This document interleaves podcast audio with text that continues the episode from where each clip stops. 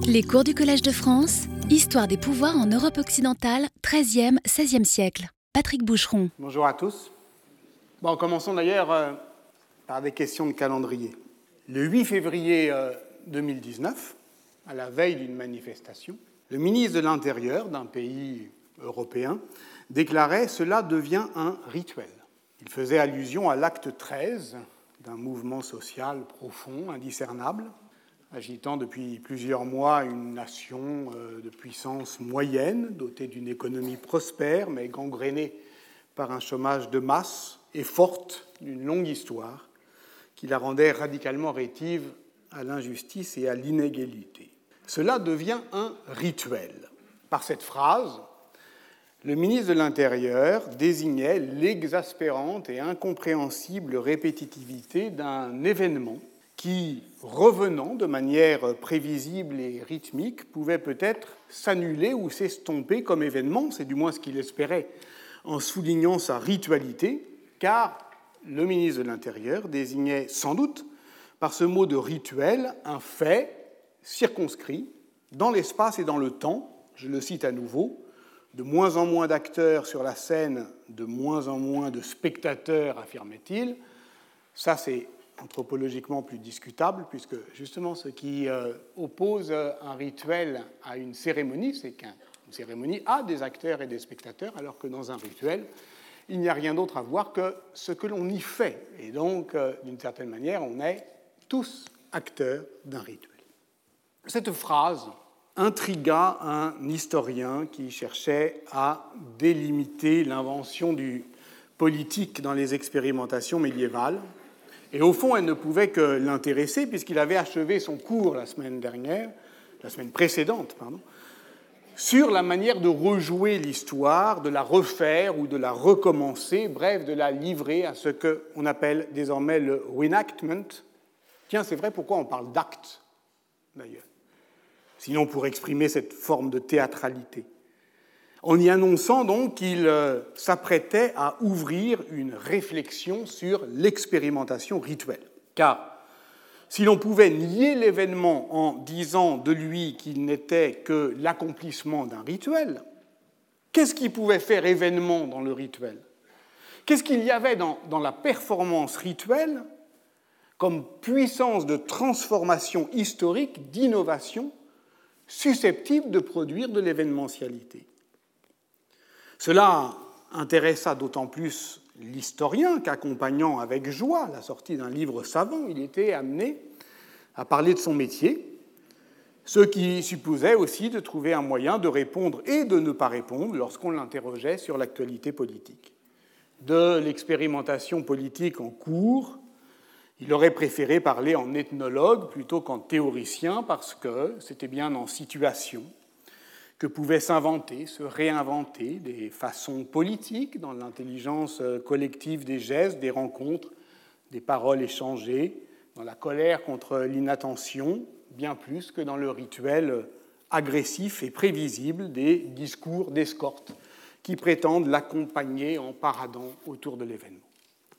Lorsqu'il faisait court, il avait l'impression que plusieurs personnes se bousculaient en lui pour prendre la parole L'un qui voulait raconter des histoires médiévales quoi qu'il arrive, l'autre qui souhaitait pouvoir s'exposer à l'effraction du réel et produire une pensée critique sur l'aujourd'hui, le troisième qui surveillait si le premier ne parlait pas pour complaire au second, et le quatrième qui, contestant l'ensemble du dispositif, voulait ramener tout le monde à la raison, c'est-à-dire au fond à ce qu'il aimait vraiment, une forme de discrétion littéraire. Tout cela tournoyait, il finissait par devenir le rond-point de ses propres perplexités, si bien que l'historien se demandait s'il ne ferait pas mieux d'écrire plusieurs rôles pour assumer pleinement et directement la théâtralité de son affaire, puisqu'il tentait aussi, par ailleurs, d'investir d'autres scènes.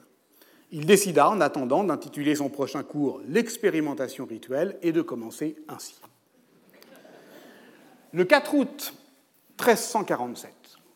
Au terme d'un an de siège, les habitants de Calais doivent se résoudre à capituler devant le roi d'Angleterre. Je vous avais promis que nous restions en 1347, mais que nous allions plus au nord que Rome, nous voilà à Calais.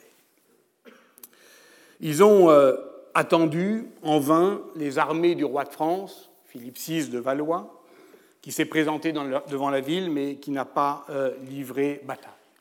Voilà un an, presque un an, que la chevalerie française a subi face aux archers euh, anglais la lourde défaite de Crécy, c'était le 23 août 1346, et c'est le début de ce qu'on n'appelle pas encore la guerre de Cent Ans, c'est le temps des, chevauchées victorieuses d'Édouard III, que l'hoste royal de Philippe VI avait tenté d'intercepter à Crécy avant que les troupes euh, anglaises ne franchissent la Manche avec leur butin.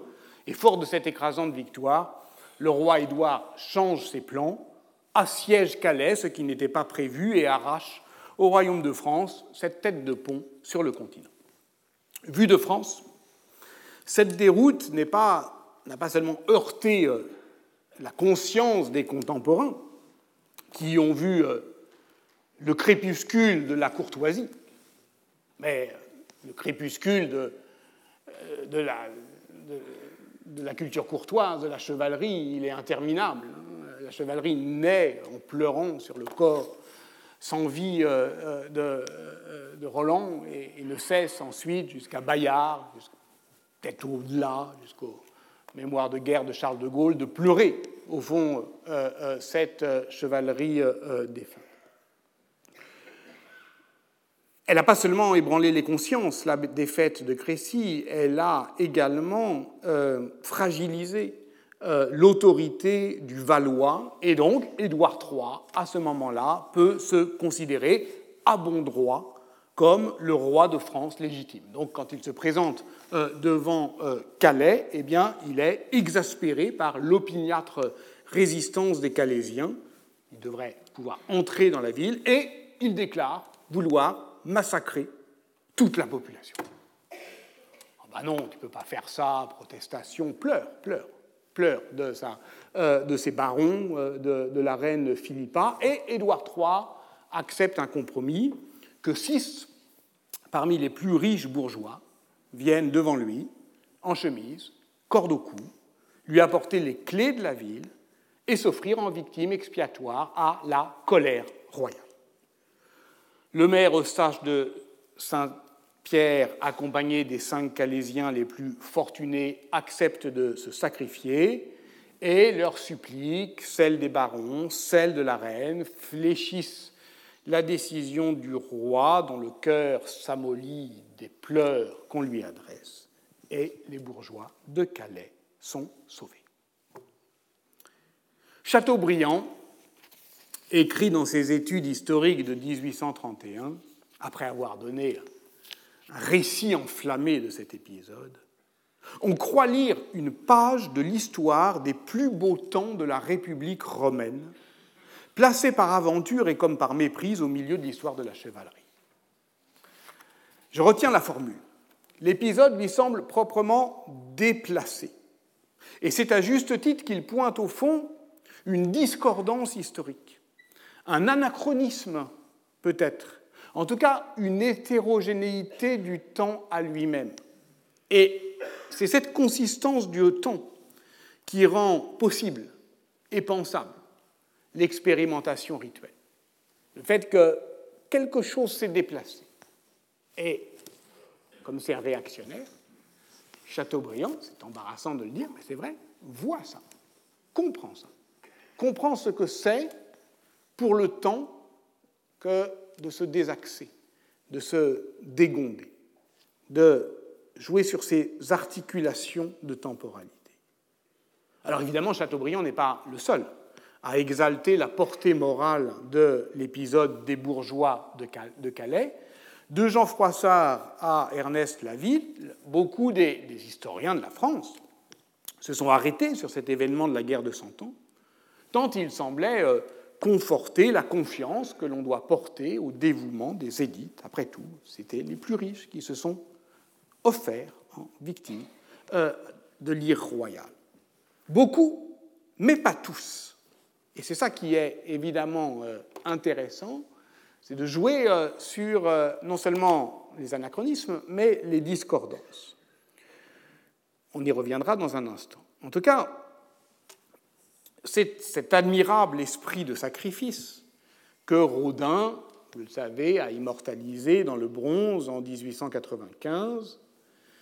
Et euh, l'historien médiéviste Jean-Marie Meuglin a étudié la souscription de cette commande statuaire à la fin euh, d'un livre qui embrasse l'ensemble de l'histoire, de sa construction euh, historique et de sa reconstruction mémorielle paru en 2002 sous euh, le titre Les bourgeois de Calais, essai sur un mythe historique, et c'est sur ce livre que je vais m'appuyer pour euh, le commenter, le discuter parfois.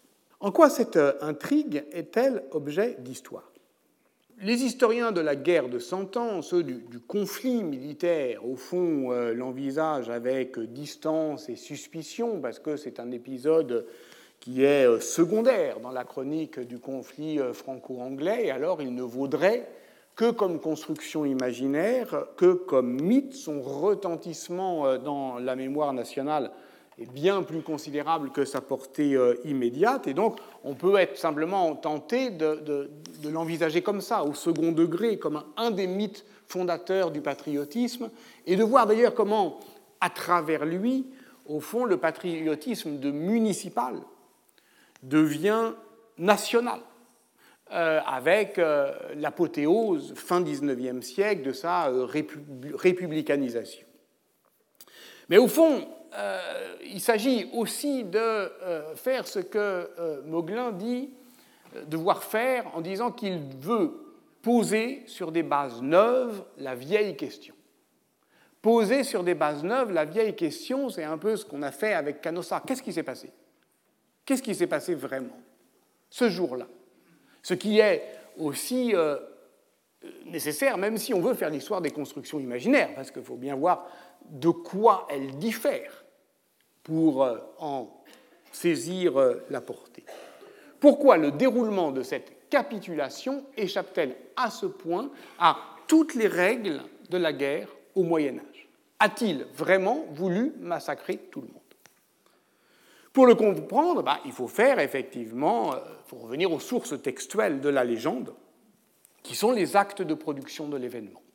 Pas seulement euh, qui témoignent euh, de l'événement, mais, qui le font advenir comme ce qui est advenu, c'est-à-dire un événement. Le verdict est sans appel, c'est Jean Froissart qui, en 1358, dans ses chroniques, invente les bourgeois héroïques. Il les invente, c'est-à-dire qu'il les réinvente. Il reprend une première histoire de Jean Lebel, le chroniqueur Jean Lebel, mais il la met en scène de manière si extraordinaire, dans une dramaturgie impeccable qui donne justement le euh, beau rôle à sa protectrice Philippa de, Hainaut, la reine, euh, euh, l'épouse d'Édouard III, dont Froissart est l'obligé, euh, tout cela est effectivement littérairement si, impeccable euh, que c'est ça qui va s'imposer. Or, or, Froissart n'est pas le seul à relater euh, l'événement. Jean-Marie Meublin fait l'inventaire des récits oubliés, il y en a une bonne vingtaine. Français, anglais, bourguignon, italien, autres. Tous décrivent l'épisode de Calais, et dans ce chœur, c'est la voix de Froissart qui dissonne. C'est-à-dire, c'est lui qui s'écarte. Tous décrivent la capitulation de 1347 comme un rituel, comme une cérémonie d'humiliation publique, où les bourgeois de Calais se prêtent à un simulacre d'exécution capitale. Telle est la première révélation de l'enquête les bourgeois de Calais n'ont jamais risqué la mort, mais tout le monde a joué le jeu, y compris Froissart, en feignant d'y croire. Nous nous retrouvons donc dans une configuration narrative qui est, je le répète, très proche de celle de l'humiliation publique de Canossa en 1077, qui nous avait euh, arrêtés.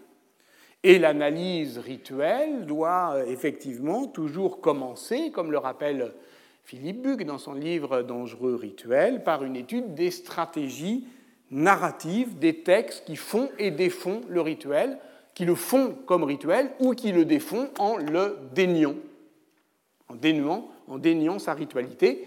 Et c'est par ce déni que, ce que je vais suggérer, peut naître l'événement. Euh, parce que, au fond, un rituel, c'est-à-dire une séquence de gestes, d'attitudes, de paroles, eh ben, euh, c'est parce qu'il sera décrit comme tel que les historiennes et les historiens pourront le, classer anthropologiquement euh, dans ce qu'ils nomment la ritualité. Or, ce qui est en jeu ici, c'est bien ce que Johannes Fried appelait pour Canossa la mémorique, c'est-à-dire ces jeux, vous vous en souvenez peut-être, d'inversion des mémoires, comme les géologues parlent de l'inversion du relief. Vous savez, quand une cuesta euh, recule du fait de l'érosion, bah, elle laisse devant elle la butte témoin. Et, Froissart est la butte témoin. C'est le seul témoin. Celui qui ne disait pas la même chose que les autres, et celui qui, pourtant, par une inversion des mémoires, une inversion de l'érosion mémorielle, demeure demeure ou devant. Donc, derrière l'événement, le rituel. Lequel? Il faut donc en faire la généalogie.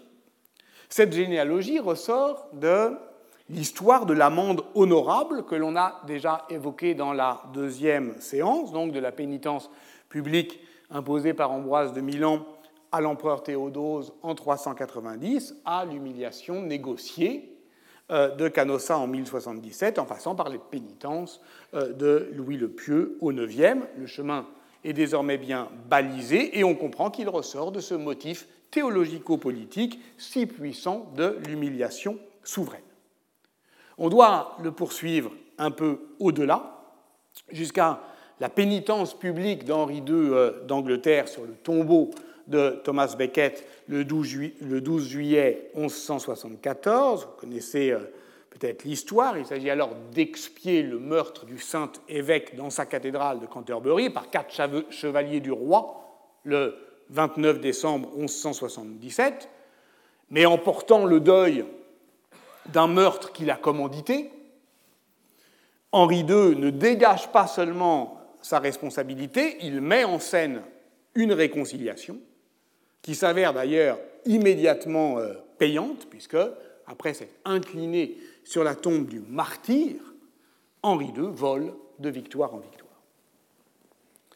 Peut-on dire alors, comme notre ministre de l'Intérieur de tout à l'heure, cela devient un rituel? Ben, Pas tout à fait. Ce n'est encore qu'une tradition. Daniel Fabre dans un article paru en 1987 dans la revue Terrain, intitulé Le rite et ses raisons, évoque euh, le sens commun qui fait dire de comportements sociaux étranges c'est une coutume ou c'est une tradition. Manière de désigner ce qu'il appelle l'inexplicable nécessité de ces façons collectives. Des gens font des choses qu'on ne comprend pas trop et qu'apparemment, et à quoi apparemment ils tiennent, et qui doivent être nécessaires, inexplicablement, puisqu'ils le font. Pourtant, poursuit l'ethnologue, la répétition qui tient à l'essence du phénomène rituel s'accommode fort bien d'un mouvement incessant d'émergence, de résurgence et surtout de métamorphose. Et c'est très exactement de cela dont il s'agit un mouvement d'émergence, de résurgence, de métamorphose qui, depuis le cœur du fonctionnement rituel, non seulement le transforme, non seulement le recharge, mais au fond permet sa puissance d'événementialité. Encore faut-il repérer cette capacité transformative dans le fonctionnement rituel.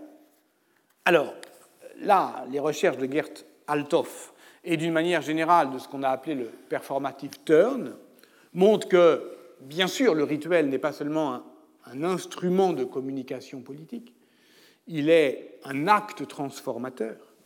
C'est-à-dire que la performativité propre de cette séquence ordonnée de gestes symboliques est qu'elle précipite une transformation imaginaire de la personne qui s'y adonne, non par magie sociale, non même seulement par euh, consentement implicite de la force du rituel qui est nécessaire pour que ça s'accomplisse. Il faut que tout le monde préalablement soit d'accord sur le fait que ça doit s'accomplir, mais par une résonance avec un ensemble de représentations collectives partagées ou disputées.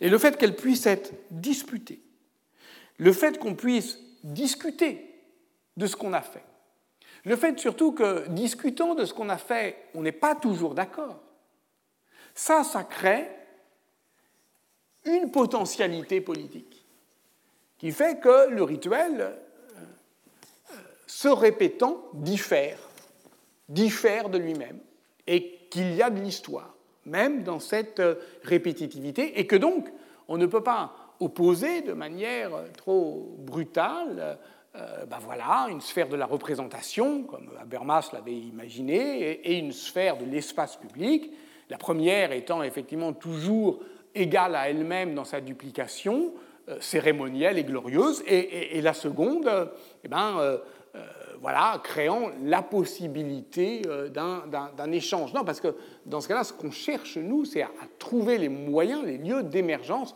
dans cette société médiévale, et précisément en prenant au sérieux sa nature liturgique, des inventions du politique.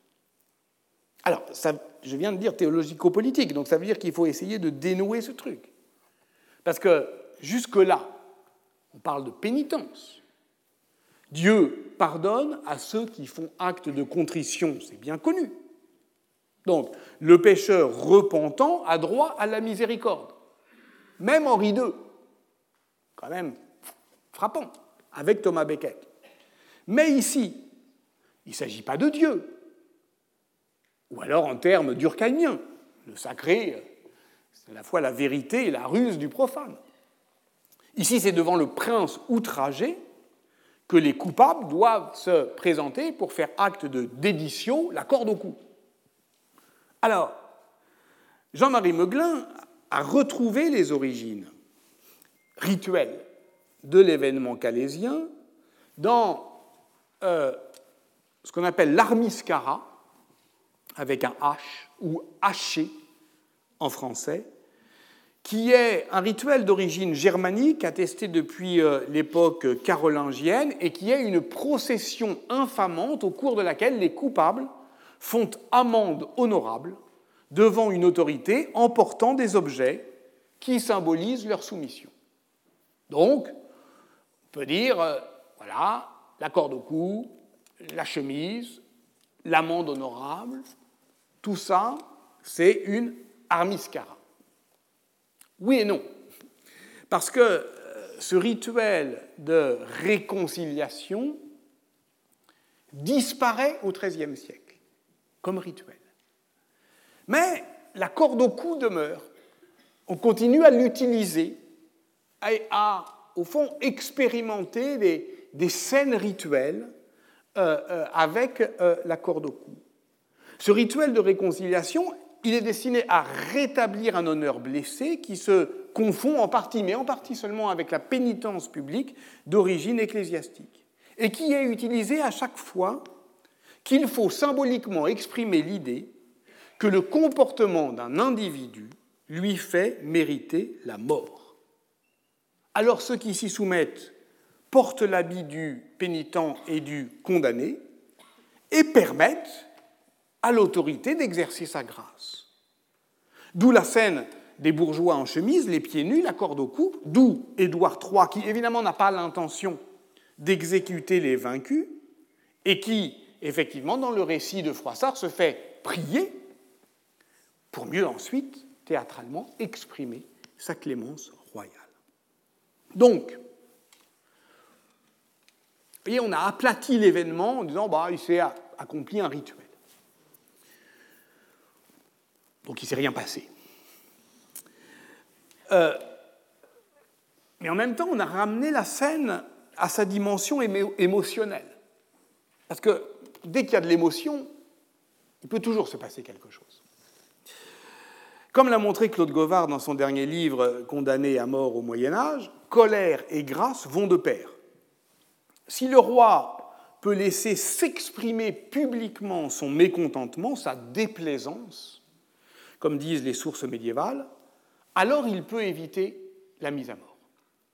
Alors, effectivement, et ça c'est la scène politique, puisqu'on a défini la fois dernière, le politique, comme le lieu de parole des corps, des êtres parlants, qui renonçaient à la mise à mort, et qui renonçaient à la mise à mort par justement en créant une scène de parole. Ainsi, Jean le Bon, quand il apprend le meurtre de son connétable sous les coups de Charles de Navarre, Charles le Mauvais, en 1354, celui-ci, genou à terre, lui demande pardon, car, précise la chronique de Jean II, il ne serait rien si courroucé comme de être en l'indignation du roi. Donc là, une sorte de circulation du courroux. C'est-à-dire que euh, le coupable serait courroucé de ne pas recevoir l'indignation du roi. Et là encore, chacun joue son rôle, y compris les reines, Jeanne et Blanche, suppliant le roi, se faisant intercesseur de paix. Et ce qui est en jeu donc dans l'affaire de Calais en 1347, c'est donc bien la définition paradoxale de la majesté, qui est paradoxale parce qu'elle se dit toujours au moment où on la lèse, où on la blesse, où elle doit effectivement réagir contre ce qui risque de l'exposer au danger. Déplaçons-nous, pour comprendre ça, sur un autre terrain, apparemment bien éloigné du siège de Calais, mais qui, vous allez le voir, le rejoint, la question monétaire.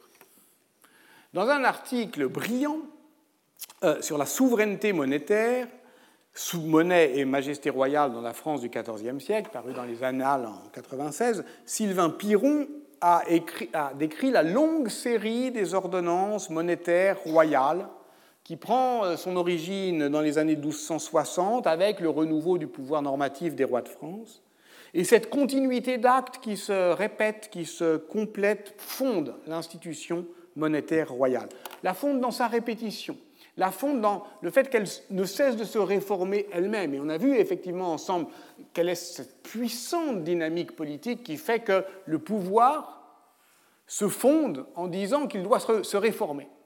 Voilà. Et ça, cette euh, euh, décision euh, royale, elle est toujours, disent les réformes monétaires, si on les prend dans, dans leur série, elle est toujours prise avec grande délibération sans évidemment, naturellement, que la monarchie ne lie durablement ses prérogatives à l'accord des assemblées. On n'est pas effectivement dans le système anglais, où euh, euh, là, euh, c'est le Parlement qui réglemente en, en matière monétaire. Non, le thème central, c'est le commun profit du roi, du peuple et du royaume, mais le peuple dont il est question ici n'a pas d'existence politique autonome. Il n'est, au fond, euh, qu'une pure construction du discours royal qui prétend s'intéresser à lui. Or, comment justifier le recours constant aux mutations monétaires qui est alors un substitut au prélèvement royal défaillant? Ça, c'est le problème du XIVe siècle. Si euh, effectivement le, début euh, de la guerre de Cent Ans se passe mal, les chevauchées victorieuses, etc., d'Édouard III, c'est parce qu'il y a un écart très important de, euh, dirais, de performance euh, fiscale entre la France et l'Angleterre. Et pour compenser ça, eh les rois de France ne cessent de muter la monnaie, ce qui est un problème. Parce que idéologiquement, enfin, c'est un problème de plein de politiques, un problème économique, mais la monnaie, c'est une des formes essentielles de la clôture des sociétés sur elles-mêmes. Donc justifier le fait qu'on la, mute sans arrêt pour euh, euh, financer la guerre, euh, eh ben, ça rejette la suspicion que le roi agit pour son profit particulier. Donc la répétition de ces ordonnances dit leur difficulté à s'appliquer. On a là une sorte de, ritualité octante hein, qui est dans une rythmicité, je dirais, embarrassée. Mais dans le même temps, elle participe de la propagande royale. Chaque ordonnance est criée sur euh, tous les carrefours et les places publiques du royaume. Donc ça finit, ça finit par euh, effectivement s'imposer. Et ça finit par s'imposer un droit qui ne préexistait pas à sa proclamation. C'est ça qui est puissant. Et cette puissance, c'est la performance rituelle. Or, un tournant a lieu le 16 janvier 1347. On est encore dans l'effet de souffle de Crécy. Dans le préambule de son ordonnance, Philippe VI de Valois, celui qui a été défait à Crécy, il va, dans ce préambule, affirmer, comme personne ne l'avait fait avant, précisément parce qu'il est en grande position de faiblesse, la première expression éclatante de la souveraineté monétaire, fondée sur la majesté royale. Et ce, quelques mois après la défaite de Crécy, qui a entraîné cette crise politique, morale, financière profonde. C'est donc un roi à la légitimité fragile qui fait cette déclaration solennelle que, je cite, Nous ne pouvons croire, ni présumer, que aucun puisse ne doit faire doute que, à nous et à notre Majesté royale, n'appartiennent seulement et pour le tout de notre royaume le métier, le fait, l'État, la provision et toute l'ordonnance de monnaie, et de faire monnayer telle monnaie, et donner tel cours, pour tel prix, comme il nous plaît, et bon nous semble, pour le bien et le profit de nous, de notre royaume et de nos sujets, en usant de notre droit. Mais de quel droit? Où est le droit? Comme le commente Sylvain Piron, jamais n'avait été exprimé si fortement. La faculté exclusive du roi à légiférer sur l'ensemble des questions monétaires. Et voyez comme il le dit. Ce n'est pas de la rhétorique. Oui, oui c'est de la rhétorique, mais elle a une, puissance, une force de, de, frappe, précisément, une force de frappe émotionnelle. C'est la formule de l'émerveillement royal qui devient constant. On ne dit pas, à partir de maintenant, ça sera comme ça. Mais ça a toujours été comme ça. Très bien. On ne dit pas seulement, il nous revient mais nous ne pouvons croire que certains puissent mettre en doute qu'ils nous reviennent. Cette rhétorique courroucée, du type ces grandes merveilles, qu'un tel outrage, nous sommes moult troublés que, condamne une dissidence monétaire qui est, euh, du coup, euh, modalité de la trahison et donc crime de lèse-majesté. Il convient euh, l'inscrire dans une série. Alors, il y a deux manières de le faire. La série des réformes monétaires, comme le fait euh, Sylvain Piron, ou euh, la série euh, des, préambules des actes royaux, comme l'ont fait beaucoup plus récemment Sébastien Barret et Benoît Grévin, dans une étude monumentale sur 548 préambules des actes des rois de France au XIVe siècle. tous n'ont pas effectivement cette, solennité, cette splendeur, regalis excellencia, c'est le titre euh, de leur euh, recueil. Seuls 7,5% euh, des actes de Jean II en sont pourvus, par exemple. Donc, quand on le fait, c'est qu'on a quelque chose effectivement à dire qui ne se dit que par justement cet effet sonore de rythme de la production textuelle, qui fait d'ailleurs poser la question à Benoît Grévin et Sébastien Barret de la possibilité d'une lecture à haute voix de ces textes. Mais vous avez entendu, le mot est lâché. Nous ne pouvons croire ni présumer que aucun puisse, ne doit faire doute que à nous et à notre majesté royale n'appartiennent seulement et pour le tout de notre royaume, etc. Cette notion de majesté, reprise du droit romain, qui exprime la grandeur insurpassable de l'office royal, qui se définit par ce qui la blesse, comme le sacrilège à Rome, la majesté, réserve de puissance, qui ne se réduit pas à une liste close de droits royaux, c'est ça, ça, ça, qui s'incarne dans des cérémonies, qui s'arrête dans des images, qui s'éprouve et s'expérimente dans des rituels. Et la monnaie est le portrait du roi, est le support du portrait du roi. Et voilà comment effectivement va se nouer le crime de lèse-majesté. Euh, passe sans débat.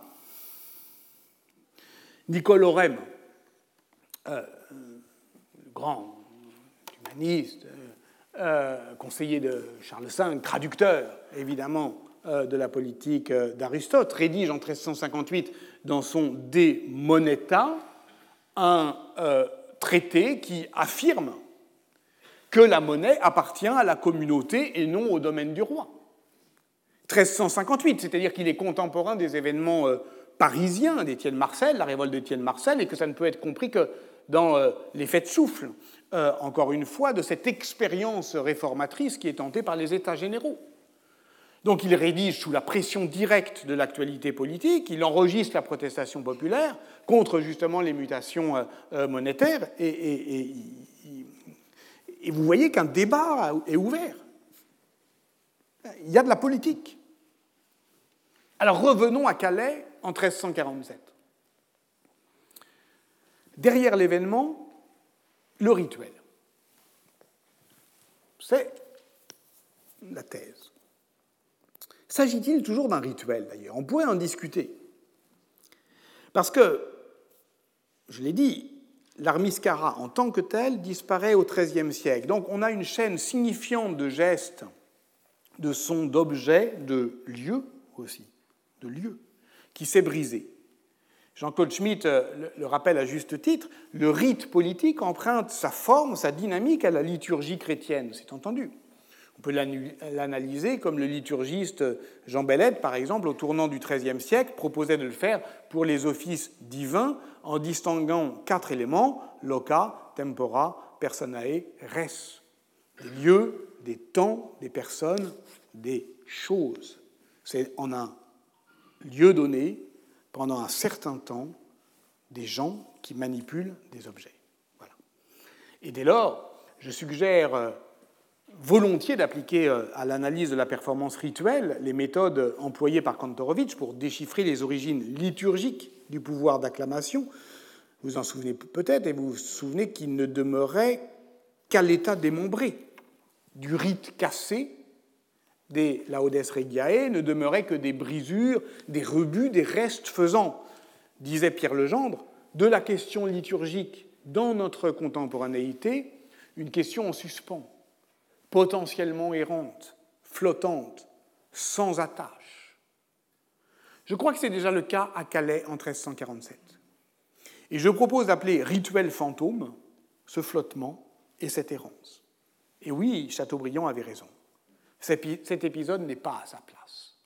C'est un rebut déplacé. Et cette spectralité du temps permet justement que des événements aient lieu.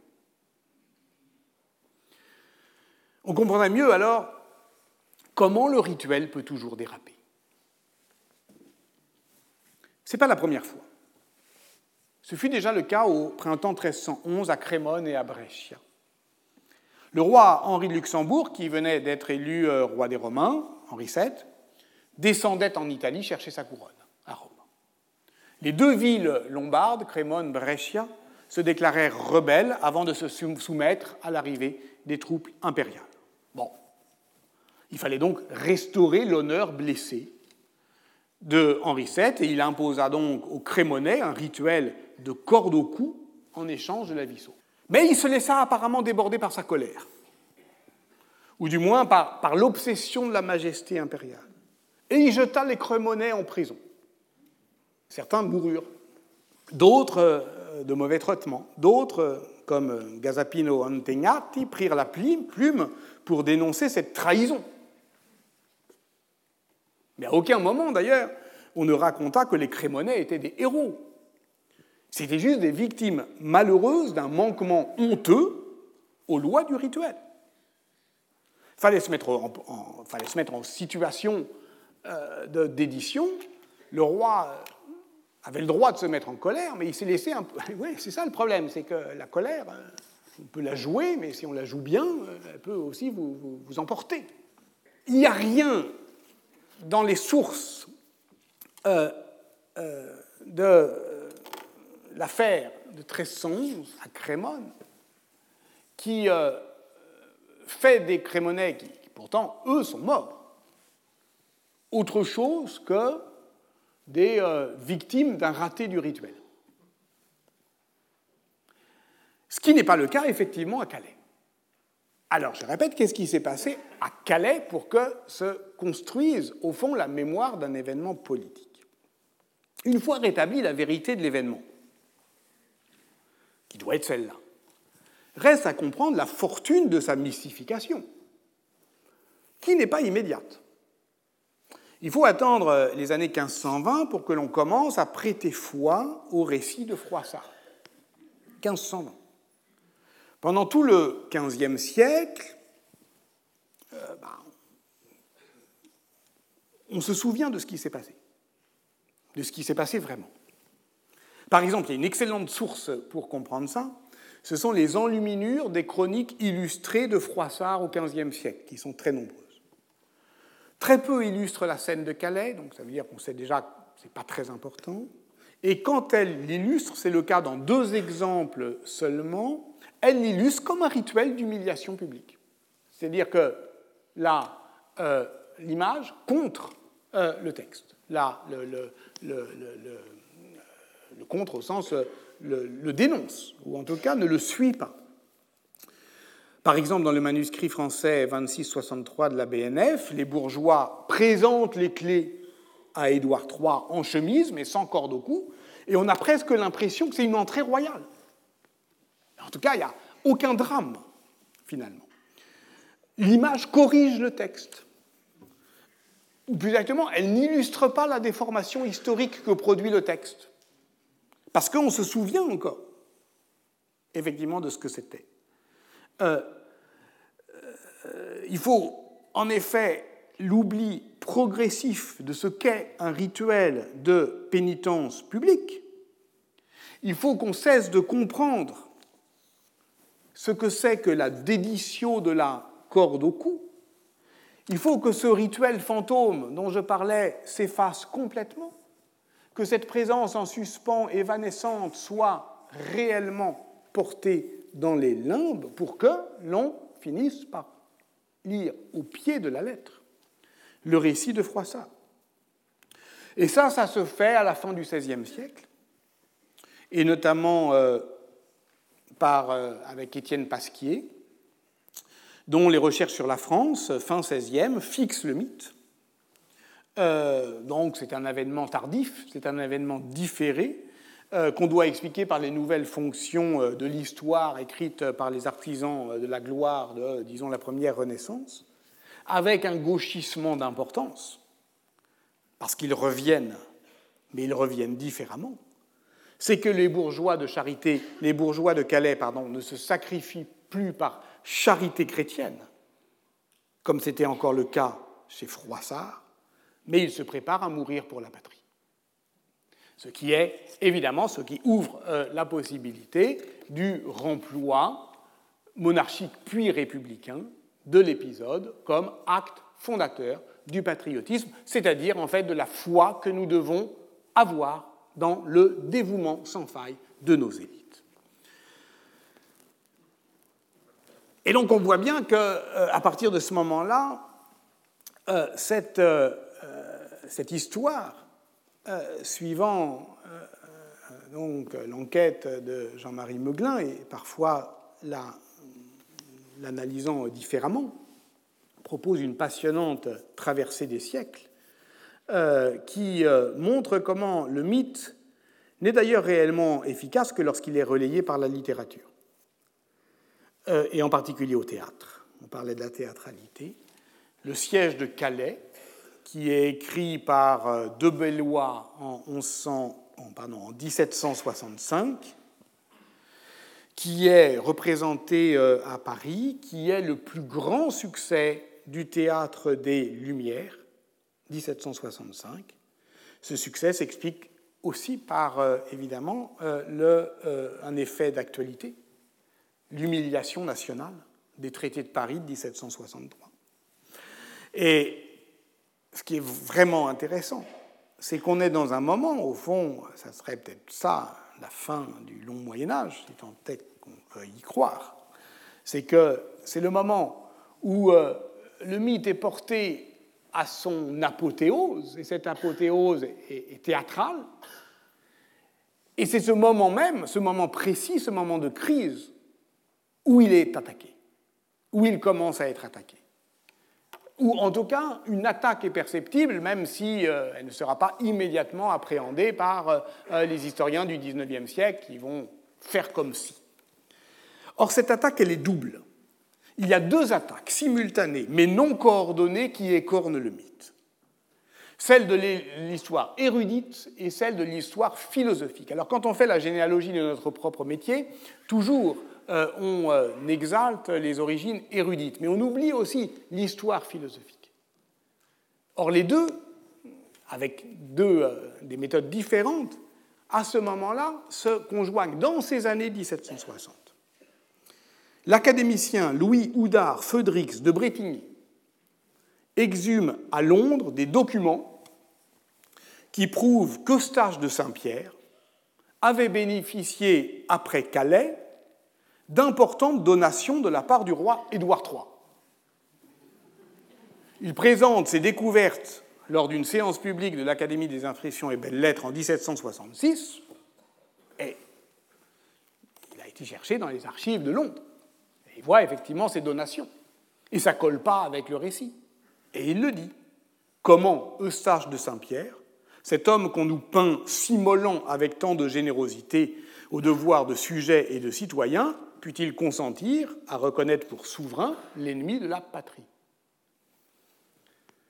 Cette étrange sollicitude sème le doute, tout comme les traits perfides de l'histoire philosophique. C'est en effet Voltaire qui écrit en 1761 dans son essai sur les mœurs et l'esprit des nations, nos historiens s'extasient sur la générosité, sur la grandeur d'âme de six habitants qui se dévouèrent à la mort, mais au fond, ils devraient bien se douter que si Édouard voulut qu'ils eussent la corde au cou, ce n'était pas pour la faire serrer. Voltaire avance sans preuve. Il est seulement guidé par sa méchanceté son, ironie soupçonneuse, euh, mais qui, vise juste, euh, qui est ce point aussi très intéressant, appeler le désenchantement. Euh, en tout cas, vous voyez qu'il y a une double remise en cause qui marque peut-être la fin d'un long Moyen Âge de la croyance rituelle, mais en tout cas, les, les, bourgeois de Calais entrent en tout cas dans le XIXe siècle avec une réputation ambiguë qui est à la fois triomphale et critiquée.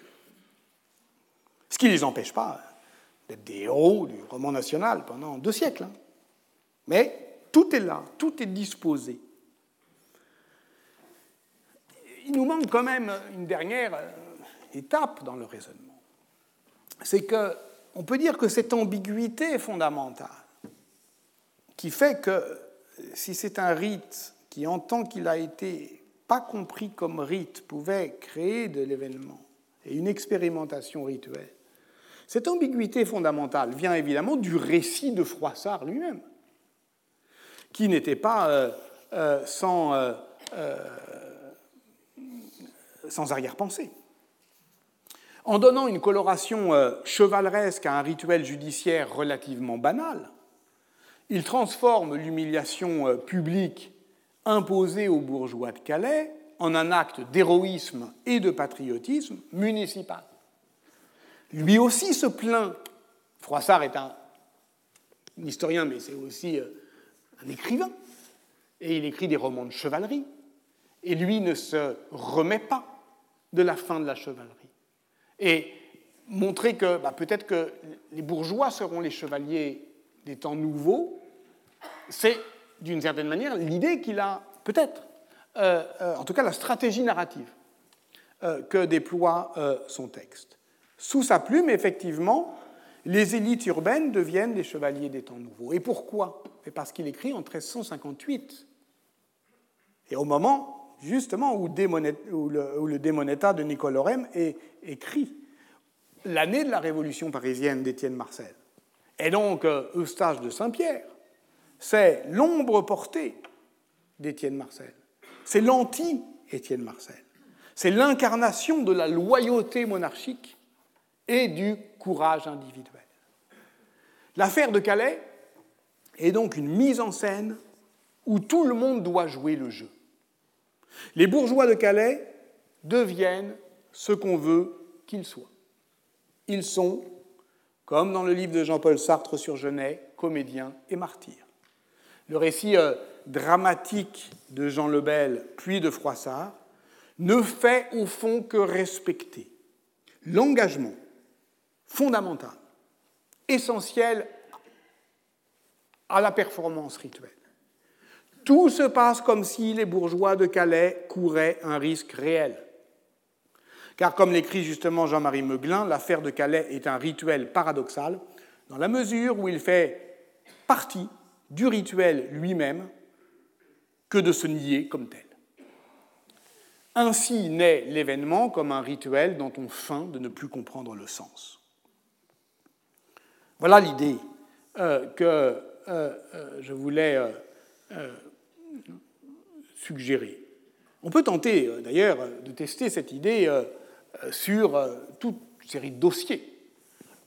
prenons par exemple le plus élémentaire de la ritualité politique, le mieux documenté en histoire médiévale, celui des, entrées royales, cette manifestation de la majesté qui découle de l'exercice féodal du droit de, de, de gîte mais aussi euh, de l'Adventus christianisé. On peut très bien montrer, dans le cas par exemple des entrées épiscopales euh, étudiées par euh, Véronique Jullereau, qui sont attestées dès le Xe siècle, qui se développent au XIIIe et, qui durent jusqu'au XIXe siècle. On peut très bien montrer donc, c'est le moment où l'évêque rentre dans sa ville pour prendre en charge la cité, dès lors qu'il est élu. On peut donc montrer que ça porte évidemment la mémoire d'un, bah, du passé biblique. C'est-à-dire que chaque évêque qui entre en charge rejoue l'entrée du Christ à Jérusalem. Non pas qu'il la commémore, il la rejoue. C'est du reenactment. C'est l'acte 2000. Et prennent. Donc, c'est une mémoire et ça prend date pour l'avenir, puisque l'accomplissement du rituel peut ainsi, en cas de procès, et les élections épiscopales sont fréquemment euh, contester devant le Parlement de Paris, faire preuve de son effectualité. Une fois que c'est fait, c'est fait. C'est-à-dire ça crée les conditions irréversibles de la performance. Donc ça fait événement au sens propre. Ça a eu lieu. Si l'on prend en compte euh, les entrées royales, alors on connaît effectivement les mutations royales, les mutations rituelles, c'est très célèbre, euh, du XIVe siècle qui en changent considérablement la portée, notamment par le fait que euh, cela va se confondre avec euh, la célébration de la fête Dieu qui est remise en vigueur par le pape Jean XXII à partir de 1317, vous savez, notamment par l'usage du dais processionnel. Et là, on avait un très bel exemple, évidemment, que euh, dans les premières études, celles de Bernard Guenet et Françoise Lehoux, on a pris comme une sécularisation euh, puisque la fête Dieu, bah, voilà, c'est la procession euh, du Saint-Sacrement avec un dais euh, qui protège l'hostie. et si on utilise ce dais pour protéger la procession du roi, c'est donc que la fête Dieu est une fête roi. Et c'est donc euh, voilà, ce dont je parlais euh, sur la monnaie comme hostie royale et euh, le portrait du roi comme figure de majesté, et eh bien dans cette société que je propose d'appeler eucharistique, ben ça effectivement c'est une métaphore puissante. Ok, sauf que ça ne s'est pas passé exactement comme ça. C'est-à-dire que Noël Coulet a montré que, étudiant les entrées provençales, que non seulement il y a des des, entrées très précoces en 1319 euh, à Marseille euh, du roi euh, Robert le Sage, du roi de Naples, mais que celle-ci avait un précédent pour l'entrée de Pierre d'Aragon à Messine en 1280. Par conséquent, le rituel politique n'est pas nécessairement la sécularisation d'une cérémonie religieuse. On est justement dans cette question théologico-politique que Kantorowicz a bien euh, montré euh, comme ambivalente, où les concepts euh, théologiques ne sont des théologisations de concepts séculiers et inversement. Cela dit, cette, l'école dite cérémonialiste américaine qui s'autorise du grand travail d'Ernst Kantorowicz, elle est aussi critiquable. Alain Bourreau euh, a montré au fond qu'elle euh, trouvait euh, ça, elle, avait, au fond, elle, créait les conditions d'une téléologie implicite qui faisait que le rituel s'améliorait pour, au fond, s'accomplir dans un texte parfait qui serait sa forme définitive et hypostasiée. C'est-à-dire que euh, l'expérimentation rituelle ne serait qu'une transformation vers sa forme stable, parfaite et euh, euh, indiscutée. Par exemple, je cite le livre récent de, Pascal Lardelier sur les rhétoriques politiques dans la France d'Ancien Régime, paru en 2013 sous le titre Les miroirs du pan, l'entrée royale offre l'image hypostasiée d'un pouvoir idéal qui réglerait toute contradiction dans l'harmonie provisoire d'un espace et d'un temps convenu, où rien ne peut se produire qui ne soit décidé d'un commun accord. Et de fait, euh, euh, on peut se poser la question, c'est une hypothèse sérieuse quand on considère la longue durée des rituels. Euh, un article récent d'Élise Queneau-Lister dans la revue 18e siècle, intitulé Le spectacle doit continuer, analyse la survivance des entrées royales très théâtralisée, très coûteuse à Lyon au XVIIe et au XVIIIe siècle. Il y a des raisons économiques à cela, parce que c'est une économie du, spectacle qui enrichit euh, euh, l'artisanat urbain, mais à chaque fois on prend des risques, et des risques politiques qui sont de plus en plus importants. Et des risques politiques euh, parce que voilà, il y a une foule et elle est de plus en plus remuante, elle y croit de moins en moins. Et pourtant on continue. Ce qui prouve effectivement que dans, euh, au cœur du rituel, il y a euh, justement ce point de bascule, cette mise en danger, cette négociation possible, et que derrière l'apparence solennelle et statique du cérémonial se cache un rituel plus dramatique, qui ne vise pas à exalter la personne du souverain, mais à tester les limites et les contradictions de son pouvoir. Il doit se mettre en colère, mais va-t-il résister aux embardées de sa colère? Chaque geste est un avertissement. Chaque euh, euh, parole le rappelle des erreurs passées, des erreurs possibles. Les images sont des mises en garde. Au fond, euh, le rituel est un lieu d'expérimentation politique qui ouvre, qui offre à l'intérieur de lui-même toutes les possibilités qu'il y ait de la politique qu'il y ait de la discussion, qu'il y ait de la négociation. Et voilà pourquoi, ultimement, les euh, princes euh, tyranniques font tout pour euh, s'y soustraire. Je voudrais terminer par un, une image qui est au fond l'image contraire, adverse de celle que j'ai décrite de, ce prince qui, s'adonne euh, au rituel, c'est celui de Louis XI, qui, euh, dans euh, le récit de Thomas Bazin, portrait à charge, très drôle, très méchant, très cruel, eh bien, refuse de, au fond de, faire son métier de roi. Thomas Bazin, c'est un déçu de Louis XI. Il a, c'est un Normand. Il était euh, évêque euh, de Lisieux, et puis euh, il, avait il a proposé à, Louis XI un, programme d'allègement des impôts et d'accroissement des libertés, puis, et puis ça n'a pas marché, donc il a eu rupture en 1468, il s'exile à Genève, Bâle, Louvain, Trèves, et, et, il commence à écrire une histoire de Louis XI qui est évidemment tout entière d'auto-justification. Je vous renvoie à son édition toute récente chez Pocket par Joël Blanchard, Franck Collard et Yves de Quiche. C'est un texte formidable, très drôle, très méchant. Son modèle est Suétone, évidemment. Son projet est d'écrire une œuvre de morale politique euh, qui euh, le présente Louis XI en tyran.